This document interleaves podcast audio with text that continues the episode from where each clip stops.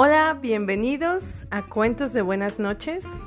A pesar de que empezamos este podcast con ganas de compartir historias de mujeres solamente, hoy integramos nuevos episodios y estoy muy feliz de compartir con ustedes también historias de hombres, de hombres que compartieron su vida y dedicaron parte de ella y de su ser para dar lo mejor de sí y mejorar a su comunidad o tender una mano amiga. Qué bonito que así lo hiciéramos todos, sin importar nuestro género. Disfrútenlo. Cuentos de buenas noches.